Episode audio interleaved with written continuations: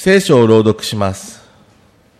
はじめに、旧約聖書、イザヤ書11章1節から9節まで、旧約聖書の1078ページです。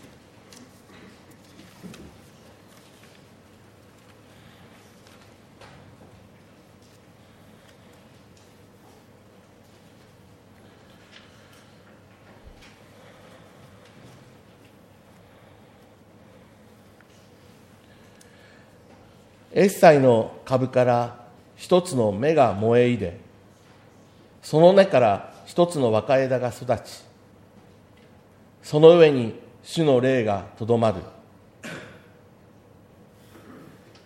知恵と識別識別識別の霊、資料と勇気の霊、主を知り、恐れ敬う霊、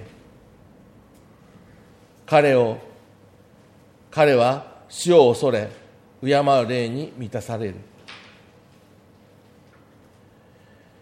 目に見えるところによって裁きを行わず耳にするところによって弁護することはない。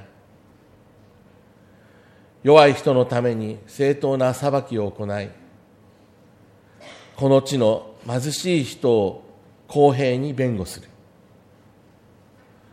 その口の鞭を持って地を打ち、唇の勢いを持って逆らう者を死に至らせる。正義をその腰の帯とし、真実をその身に帯びる。狼は子羊と共に宿り、豹は子ヤギと共に伏す。子牛は若獅子と共に育ち小さい子供がそれらを導く。牛も熊も共に草をはみその子らは共に伏し獅子も牛も等しく干し草を食らう。血のみ子は毒蛇の穴に戯れ幼子はマムシの巣に手を入れる。私の聖なる山においては何者も害を加えず滅ぼすこともない。水が海を覆っているように大地は主を知る知識で満たされる。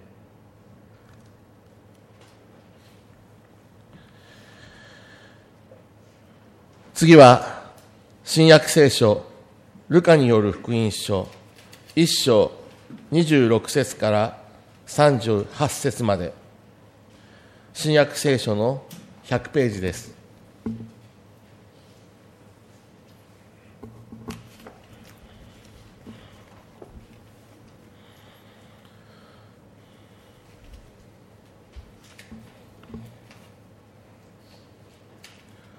6ヶ月目に天使ガブリエルはナザレというガリアの町に神から使わされた。ダビデ家のヨセフという人の言い名付けである乙女のところに使わされたのである。その乙女の名はマリアと言った。天使は彼女のところに来て言った。おめでとう、恵まれた方、主があなたと共におられる。マリアはこの言葉に戸惑い、一体この挨拶は何のことかと考えた、考え込んだ。すると天使は言った。マリア、恐れることはない。あなたは神から恵みをいただいた。あなたは身ごもって男の子を産むが、その子をイエスと名付けなさい。